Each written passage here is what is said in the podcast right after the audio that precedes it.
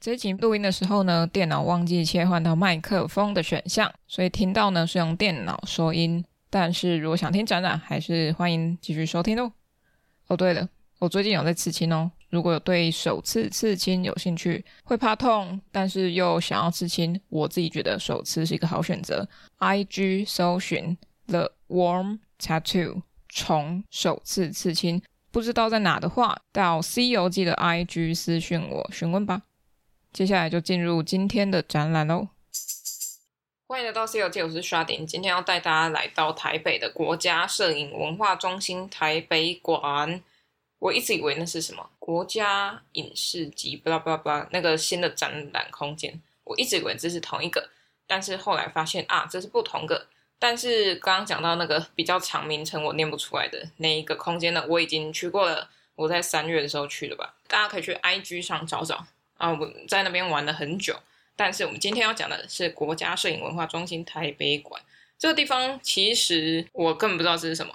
那我是为了我的以前的老师叫做赖佩瑜，他是一个非常棒的老师，哦，想法很好，作品也很好。为的是要去看他的作品，因为我以前都只有看过他电子档档案，我没有看过他真正印刷出来的成品是怎么样。好，那我那天去的时候，其实已经算晚了，我剩下大概四十分钟可以看展。那边外观其实蛮不错的哦，它是一个有年代感的空间。内部的话，没有什么太大的新的整修吧，因为它有其实有一个展区呢，是介绍他们的空间怎样修复。那它是源自于文化部二零一五年开始推动的国家摄影资产抢救及建置摄影文化中心计划。一起跟很多单位执行，然后要推动摄影文化资产抢救、保存、修复、摄影及影像艺术之研究及推广、维修护人才培育等相关工作。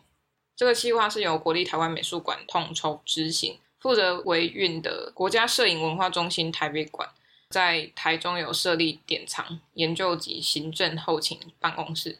好，大家可以自己去看呐、啊，这些在官网上都是有的。它是一个坐落于台北市中正区忠孝西路跟怀宁街的街口，建筑物是一九三七年落成的大阪商船株式会社台北支店，由日本建筑师渡边杰设计。二次大战期间，台湾最后一个钢筋混凝土的建筑物。二战后，它有改它的用途，变成台湾航业有限公司、台湾省公路局。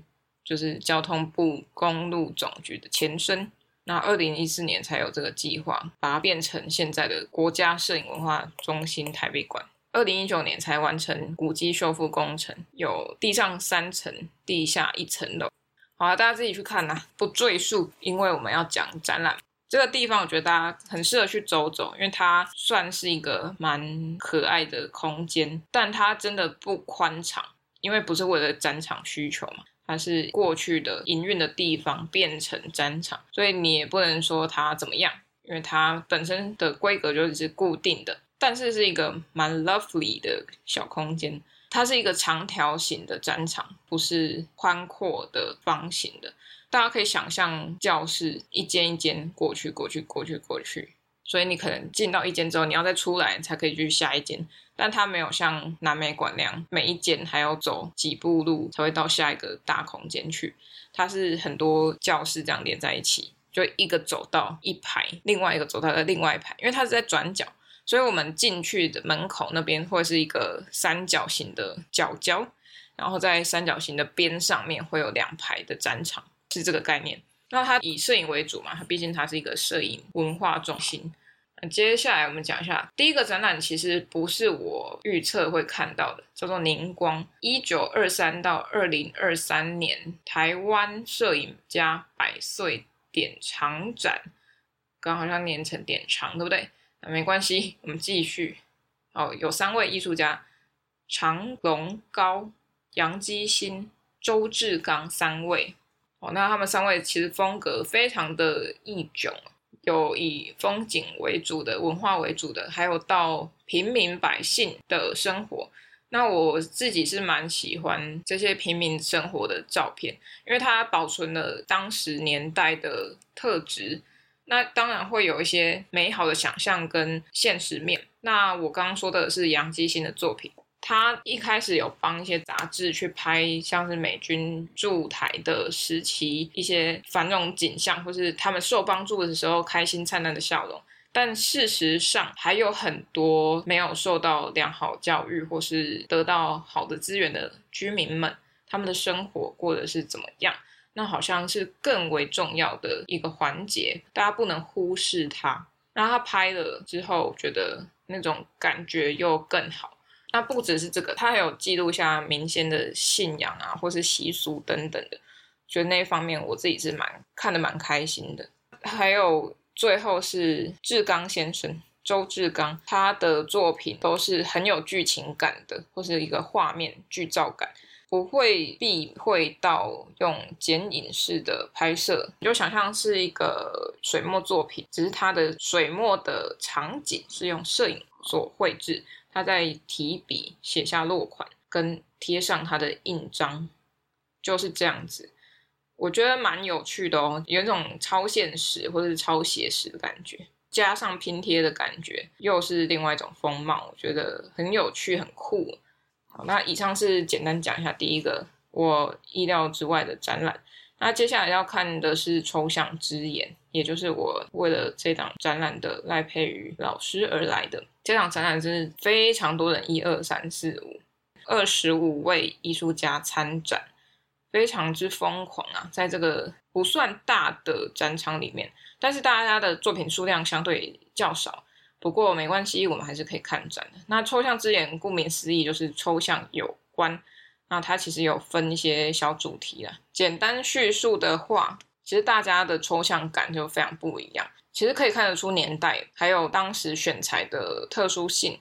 但是到现在来看，就不一定是一个流行的语汇。不过他们有自己的风格，而且有些甚至看起来非常像绘画，还有输出的形式啊，表框的形式，其实也跟他们最后看出来的感受是有差距的。那很有趣，我看到一个作品是用 LEG 的视窗去排列出很像山水画或者抽象几何造型的图形，我自己是蛮喜欢这个作品的，很有趣。那佩瑜老师的当然就不用说了，我是他的粉丝，所以。他的作品我都非常喜欢。那当初呢，他在教授我们课程的时候，就给我们看过他的作品。他就问说：“哎，大家知道那是什么吗？”我马上立刻反应说：“这是城市啊，不是吗？就是城市啊。”他说：“没错，你好厉害。呃，好厉害是我自己加的。老师真的是有提点我很多事情，所以我在此要感谢他的栽培。老师真的是很可爱，由衷的佩服他，很厉害，很厉害。”那其他的作品呢，我就不讲了。哦，这集我只是想要简单讲，因为抽象之眼说真的超多抽象，抽象如何诠释很多形式啊，比如说它是呃几何造型的，它是圆弧状的。哦，那我们只能用外形去描绘它。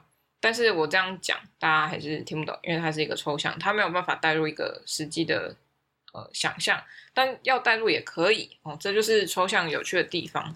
像我不知道什么时候会讲新北市美术馆去参访的的那一集，那我就得到一个非常棒的诠释，就是你看抽象，你不会有一个正确解答，大家心里都有一个自己的意，嗯，对他的一个见解。其实艺术作品都是这样，只是抽象可能更为开阔一点，它就不会有一个现成的符号性。但是当然，如果这个作者的符号性已经成立了，那可能这个符号就代表了某种意义，那就就是它有它的某一种特殊的解答。好，那我们在这边抽象之眼只能告一个段落。但是我突然想到，我有个忘记讲的是，抽象之眼这个展览，它作品的展墙后面，它不吝啬用不一样的颜色去区隔每一个展场的主题。它在中间有穿插了几个比较窄的长柱子，它上面有一面是都是贴了玻璃镜面的，所以你会看到一个类似你走过去会有一种错视感。在另外一面，它是实心的印刷的贴皮的，所以它在另外一边有另外一种效果。这是我觉得有点有趣的地方，但我不确定是不是因为这场展览而做出的效果，还是那边。的柱子或是那个区隔的墙面就是长这样，这我不确定，也许之后要再去看其他他下一档展览才会知道这个墙面是不是刻意的。对，这是有一些有趣的小点，就跟大家聊聊。以上就是这次的国家摄影文化中心台北馆。讲到这里，那我要讲什么？我要唱什么？我要吹什么口哨呢？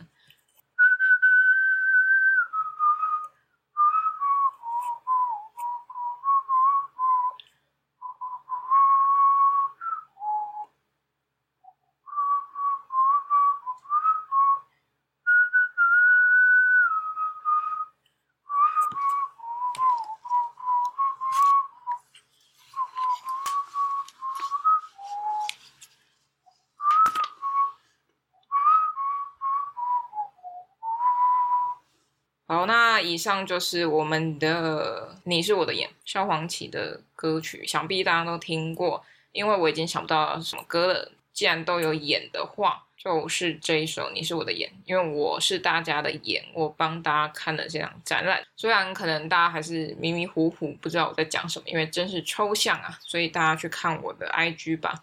听到展览可以搭配我的 IG，那我的 IG 就是我的眼，就是这样。推荐大家去走走，因为那边离火车站非常近哦。然后后面还有一个什么银行吧，那边有恐龙，我很想去，结果那天时间不够，所以没有办法去看。也许下次吧。好，就这样，拜。各位各位，喜欢《西游记》的话，可以到脸书、IG 搜寻《西游记》。C 是大写的 C，那请认明 logo 是绿色微笑的毛毛虫，那就是我啦。想听最新一集的《西游记》，可以到各大平台，像是 First Story、KKBox、Spotify、Apple Podcasts 或 Google Podcasts 免费收听哦。想与我互动私讯或者聊天，可以到 IG 上找我，搜寻《西游记》。欢迎各大单位合作邀约，信箱请看下方资讯栏喽。